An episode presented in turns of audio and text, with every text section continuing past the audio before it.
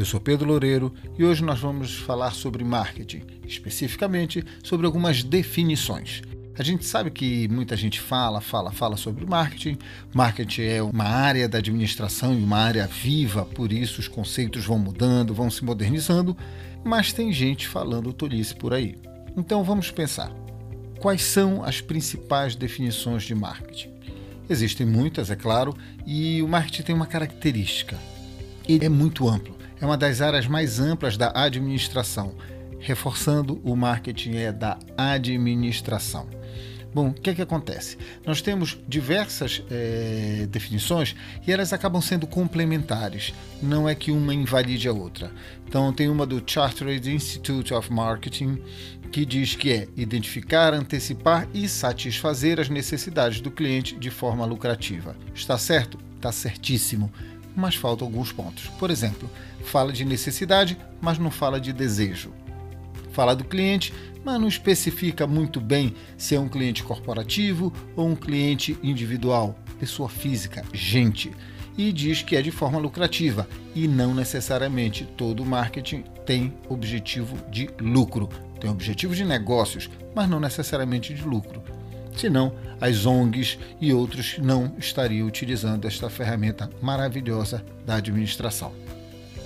Já o fabuloso Philip Kotler é, o Philip Kotler é o seguinte: o que ele fala está certo. Ele pode até não ser muito abrangente em alguns momentos, mas falar tolice ele não fala longe disso. Bem, para o Philip Kotler, marketing é o processo social por meio do qual as pessoas e grupos de pessoas obtêm aquilo que necessitam e que desejam com a criação, oferta e a livre negociação de produtos de valor com outros. Bem, Vejam que ele já é muito mais abrangente. As duas estão certas e são complementares. E um detalhe, uma dica aí. O Philip Kotler tem provavelmente o livro mais importante do marketing, que é Administração de Marketing. Ele foi publicado em 1967. Eu não esqueço essa data porque foi o ano que eu nasci. Mas qual a importância desse livro? Ele abrange todas as áreas do marketing. Tudo que tem no marketing está ali. Aí você pode dizer, não, mas eu queria me aprofundar mais no marketing industrial. Sim, você vai ler o do Kotler e vai pegar outros livros que você aprofundou mais. Mas se tiver um livro só, que você falar, eu vou ler apenas um livro sobre marketing, é um tijolão, mas escolha Administração de Marketing do Philip Kotler. Pegue a versão mais recente, já deve estar pela 18ª por aí. Já a American Marketing Association, ela vem trabalhando constantemente na evolução dos conceitos. Eu vou ler três aqui deles para a gente olhar a evolução. A primeira é bem antiga e diz o seguinte: é o processo de planejamento e execução, desde a concepção, preço, promoção e distribuição de ideias, mercadorias e serviços, para criar trocas que satisfaçam os objetivos individuais e organizacionais.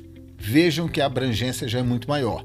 E tem um detalhe aqui importante: ele já mostra que são ideias, mercadorias e serviços. Aquela história de produtos e serviços, aquilo é um negócio complicado, a gente não vai aprofundar aqui. Mas basicamente já abrange, já fala de clientes individuais e organizacionais e mostra que são trocas que satisfaçam os objetivos. Bom, que objetivos com que tipo de troca? O que é que se troca? Ideias, mercadorias e serviços ou seja, de uma abrangência muito maior que as anteriores. Outra definição da mesma American Marketing Association, já de 2004, acrescenta outros pontos que hoje já são mais comuns no dia a dia nosso.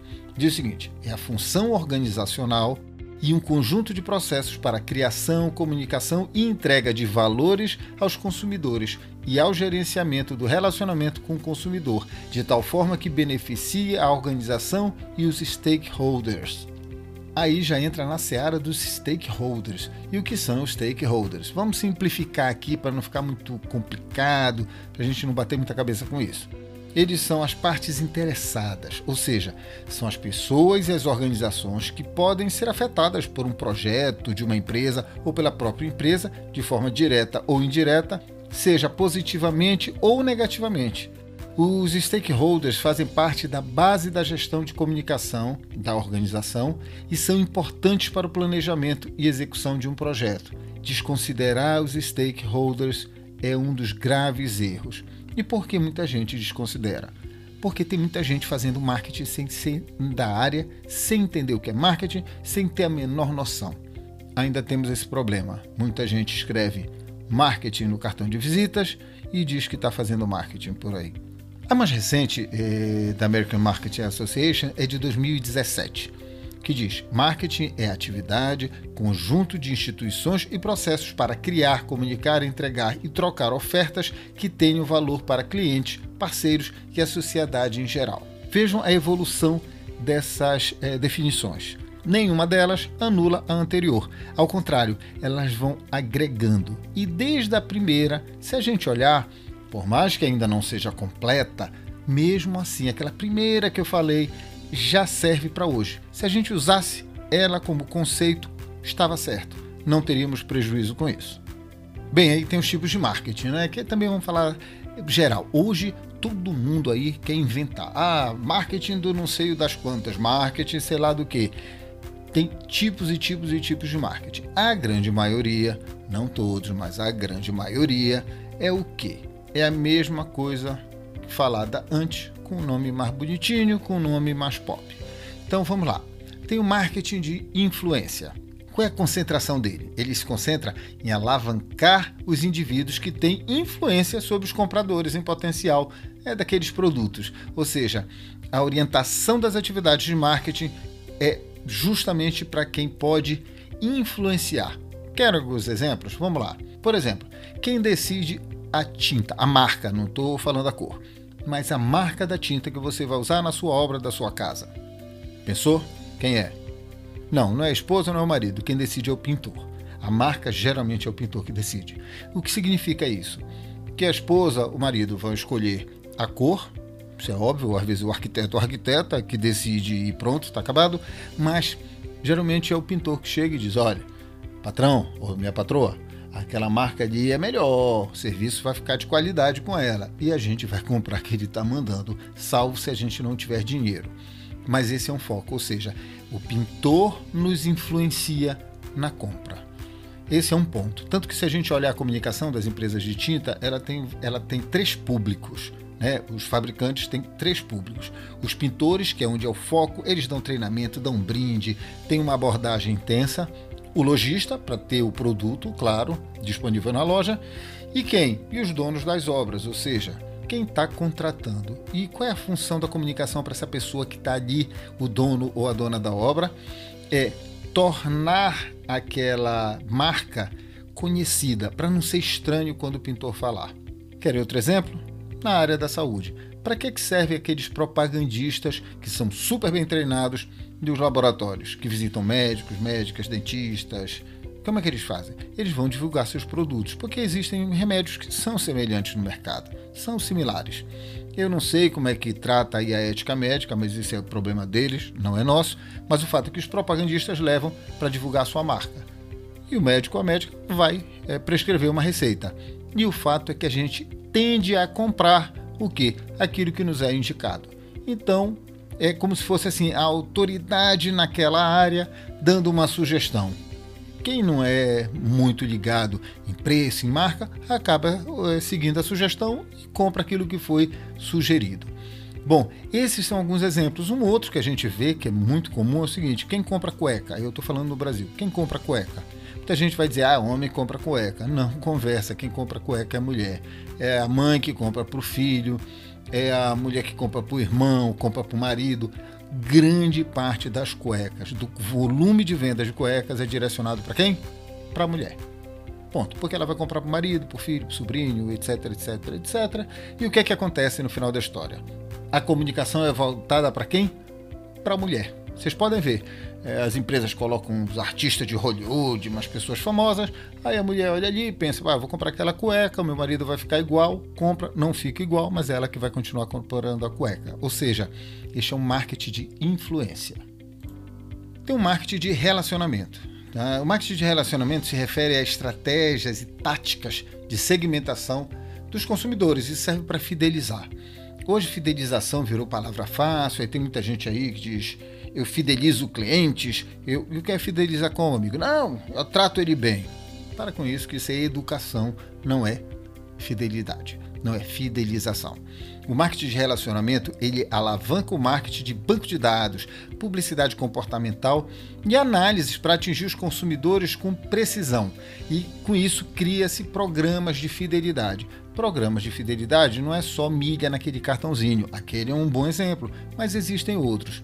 E mais, o marketing de relacionamento também tem que entender os gostos, o comportamento, os hábitos do cliente, para não ser apenas uma troca milha por compra, compra por milha. Isso não funciona mais.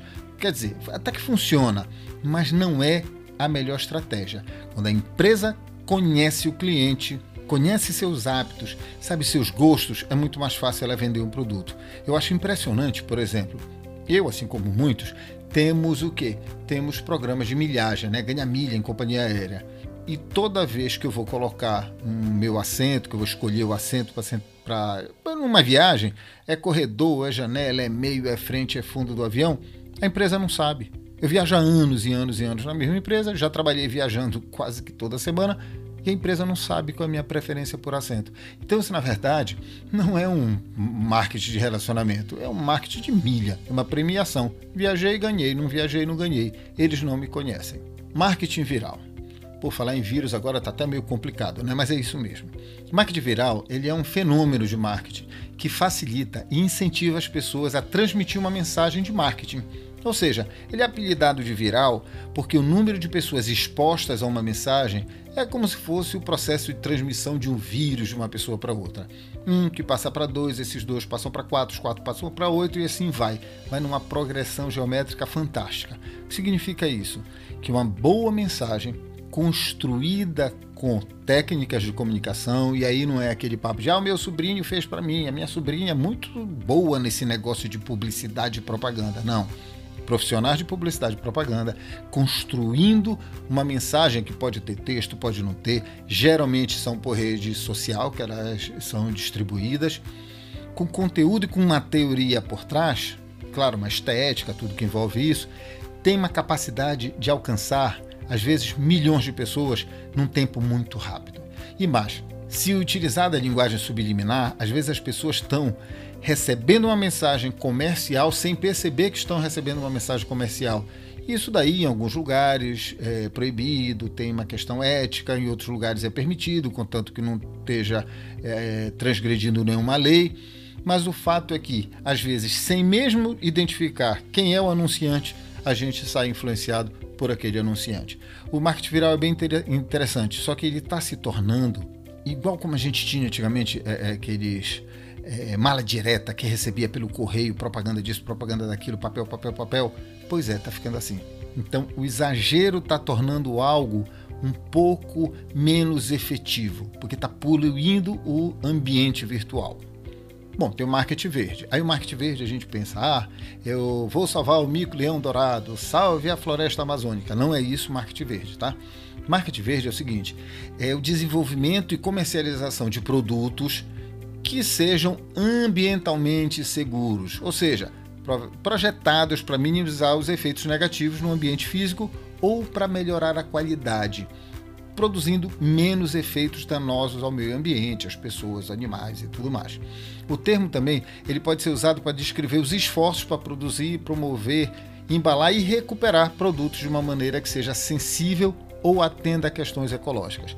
As pessoas pensam, então, o marketing verde ele não é para dar lucro. Ao contrário, ele é para dar lucro sim, mas atendendo clientes que têm uma consciência ecológica. Então, são produtos, pode ser relógio, pode ser carro, pode ser uma série de coisas, mas que tem essa concepção que eu falei.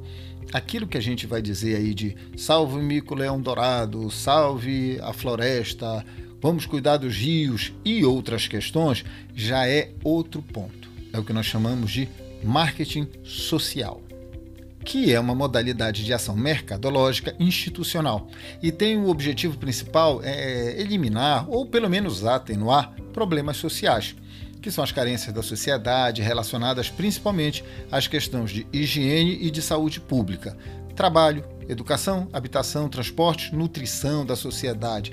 Este sim não visa lucro. Entendeu a diferença do marketing social para o marketing verde?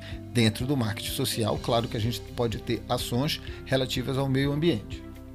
Bem, então o marketing verde é isso daí, quer dizer, não tem nada a ver com o que é o marketing social. Aliás, não tem nada a ver, não. Eles podem estar é, é, tá na mesma área, porque pode ser feito um marketing social com a preocupação é, do verde, da preservação, como eu expliquei o que é o marketing verde. Então, os dois juntos podem se somar. Na verdade, tem várias formas né, do marketing que podem trabalhar conjuntamente, mas a gente tem que olhar assim, separando cada uma delas para que a gente entenda o conceito de cada um.